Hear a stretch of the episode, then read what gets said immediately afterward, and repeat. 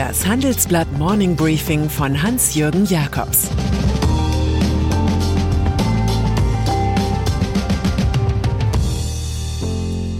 Guten Morgen allerseits. Heute ist Montag, der 11. Juli 2022 und das sind unsere Themen. Stillstand, eine Pipeline, durch die nichts fließt. Beststand, der Boom der Berater. Beistand, wie Uber in Europa Politiker einspannte. Nach einer kurzen Unterbrechung geht es gleich weiter. Bleiben Sie dran. Die Welt steht vor gewaltigen Herausforderungen. Zum einen die Energiewende voranzutreiben und gleichzeitig den Klimawandel einzudämmen. Und auch der Energieträger Wasserstoff gewinnt weltweit immer mehr an Bedeutung. Doch wie geht es weiter? Erfahren Sie mehr auf dem Handelsblatt Wasserstoffgipfel 2024 am 12. und 13. Juni in Essen. Infos unter handelsblatt-wasserstoffgipfel.de. Mit dem Vorteilscode Wasserstoff 2024 erhalten Sie einen Rabatt von 15% auf die Tickets. Gasknappheit. Ein bisschen grotesk ist es schon. Bundeskanzler Olaf Scholz freut sich lautstark, dass Kanada nun entgegen den Anti-Russland-Sanktionen eine reparierte Turbine für Nord Stream 1 liefert. Die Arbeiten an der Turbine boten Wladimir Putins Gazprom einen willkommenen Grund, nur noch 40 Prozent der vereinbarten Menge durch die Ostseegaspipeline zu schicken. Nun kommt der völlige Lieferstopp und zwar auch aus einem schönen Grund, auf zehn Tagen terminierte Wartungsarbeiten beginnen. Das ist ein Routinevorgang, der gar nicht routiniert enden könnte. Minutiös liefert mein Kollege Moritz Koch die Rekonstruktion eines Staatsversagens. Er zeichnet nach, wie im Berliner Regierungsviertel niemand den Amerikanern glaubte, als die 2021 vor verdächtig niedrigen Füllständen des Gazprom-Gasspeichers warnten. Koch beschreibt, wie Angela Merkel beschönigte, wie sich Peter Altmaier im Nachhinein ganz schön clever gibt, wie man kritische Artikel verdrängte und sich Olaf Scholz heute fragt, warum denn bloß niemand einen Schluss aus dem leeren Speicher gezogen habe. Ja, warum wohl? Das müsste der Ex-Vizekanzler besser wissen als seine schwindenden Wähler. Für Herbst und Winter zeichnet sich ab, dass die Preise für das knappe Gut Gas steigen werden. Die Menge wird zwischen Industrie- und Privathaushalten rationiert werden müssen. Für Wirtschaftsminister Robert Habeck ist eine mögliche staatliche Zuweisung von Gas ein politisches Albtraum-Szenario. Sie würde Deutschland vor eine Zerreißprobe stellen, die wir lange so nicht hatten. Das Schlusswort zum Gasgau kommt von Thomas Kleine-Brockhoff vom German Marshall Fund. Sich sehenden Auges in eine solche Abhängigkeit zu begeben, das war keine Nebenwirkung, das war das gewünschte Ziel. Berater. Guter Rat ist teuer, vor allem wenn es um die großen 4D des Transformationskapitalismus geht. Dekarbonisierung, Digitalisierung, Deglobalisierung, Deals. Die vom Gespenst der Disruption aufgescheuchten Firmenchefs suchen dabei immer stärker die Nähe von Consulting-Firmen, wie unsere Titelstory zeigt. Sie bezieht sich auf eine Auswertung der Wissenschaftlichen Gesellschaft für Management und Beratung in Bonn. Die drei weltweit führenden Strategiefirmen hätten danach ihre deutschen Umsätze in 2021 um rund 20 Prozent gesteigert. Demnach liegt McKinsey mit mehr als einer Milliarde Euro Umsatz vorn.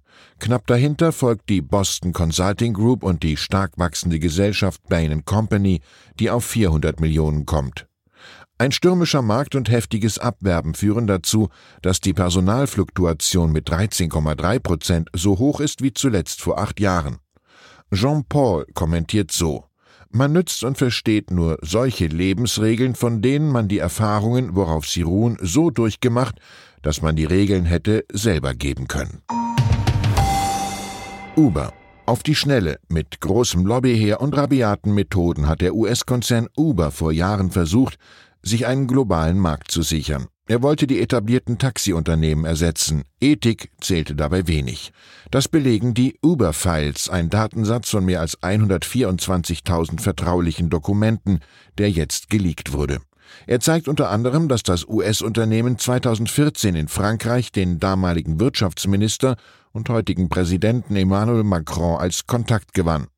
Es gab etliche bisher unbekannte Treffen. Sie seien in einer bemerkenswert warmherzigen, freundlichen und konstruktiven Atmosphäre empfangen worden, notierten die Uber-Leute über Termine mit Macron. Auch die einstige EU-Kommissarin Nelly Kroes setzte sich nach ihrem Ausscheiden in Brüssel 2014 engagiert und clandestin für Uber ein.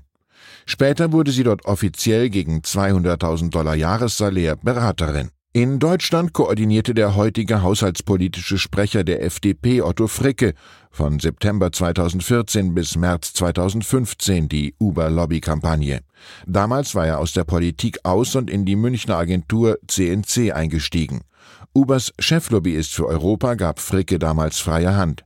Die Unterlagen zeigen auch, dass mehrere Uber-Niederlassungen mit Kill-Switches ausgestattet wurden. Das ist eine spezielle Software mit der Funktion, im Falle einer Razzia den Ermittlern den Zugang zum Computer zu sperren. Gegen das jüngste Datenleck aber half keine Software. Shinzo Abe. Heute schaut Japan auf eine Totenwache und auf Wahlergebnisse. Aufgebahrt wird der Leichnam des langjährigen Ministerpräsidenten Shinzo Abe. Er wurde am Freitag während des Wahlkampfs zum Oberhaus von einem 41-Jährigen ermordet.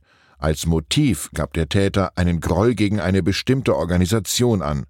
Dabei soll es sich um eine religiöse Gruppe handeln. Mit seinen Abenomics, die auf Konjunkturprogramme und Deregulierung setzten, hinterließ der konservative AB ein spezielles japanisches Wirtschaftskonzept. Zwei Tage nach dem Attentat fuhr seine liberaldemokratische Partei am Sonntag einen deutlichen Wahlsieg ein. Bei dem Urnengang wurde die Hälfte der Sitze des Oberhauses neu vergeben. Regierungschef Kishida hatte trotz des Mordes am Wahltermin festgehalten.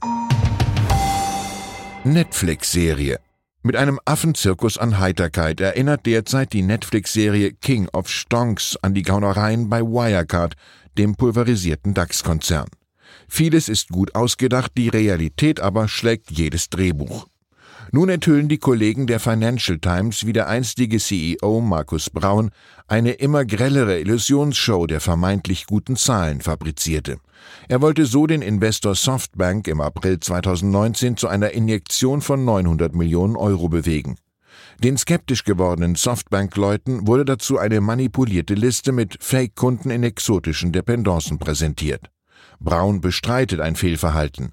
Bis der Prozess eines Tages beginnt, lauschen wir auf Netflix dem Hauptdarsteller, der brüstet sich, ganz ehrlich, die Welt liebt Arschlöcher. Und dann ist da noch Sanna Marin, finnische Ministerpräsidentin, die in der vorigen Woche den NATO-Beitritt Finnlands auf den Weg brachte. Sie belohnte sich am Wochenende mit Urlaub. Die 36-jährige Sozialdemokratin begann ihn mit dem Besuch des finnischen Rockfestivals Ruisrock. Die Veranstalter posteten ein Bild des Rockfans auf Instagram. Zu sehen ist eine lächelnde, optimistische Frau in Lederjacke, Shorts und Stiefeln. Das ist wie eine visuelle Gegenbotschaft für jeden Mann, der ihr kleines Land bedroht, den in sich verkrampften müden Hausherren des Kreml in Moskau, der einen uniformierten Befehlsempfänger nach dem anderen antanzen lässt. Ich wünsche Ihnen einen unbeschwerten Start in die Woche. Es grüßt Sie herzlich Ihr Hans-Jürgen Jakobs. Zur aktuellen Lage in der Ukraine. Immer mehr Männer entziehen sich trotz harter Strafen dem Wehrdienst in Russland. Der Wehrdienst in Russland ist für Männer im Alter von 18 bis 27 verpflichtend. Wer sich der Pflicht verweigert, dem droht eine Geld- oder Gefängnisstrafe. Dennoch versuchen Anwälten zufolge zunehmend mehr Wehrpflichtige sich dem Dienst zu entziehen. Der ukrainische Botschafter in Deutschland, Andriy Melnik, ist besonders durch seine teils harschen Forderungen im Bundestag nach Waffenlieferungen für die Ukraine bekannt geworden. Am Samstag gab Präsident Volodymyr Zelensky bekannt, dass Melnik und weitere Botschafter abberufen werden. Weitere Nachrichten finden Sie fortlaufend auf handelsblatt.com/Ukraine. Das war das Handelsblatt Morning Briefing von Hans-Jürgen Jakobs, gesprochen von Peter Hofmann. Die deutsche Wirtschaft steht am Scheideweg. Um wettbewerbsfähig zu bleiben, müssen Unternehmen wichtige Transformationen anstoßen. Ab dem 24. April diskutiert die Restrukturierungsbranche Strategien für die Zukunft von Unternehmen. Mit dabei sind unter anderem Dr. Thomas de Maizière, Evelyn Freitag und Professor Dr. Ulrike Malmendier. Mit dem Vorteilscode Restrukturierung24 erhalten Sie 15% Rabatt. Alle Informationen finden Sie auf handelsblatt-restrukturierung.de.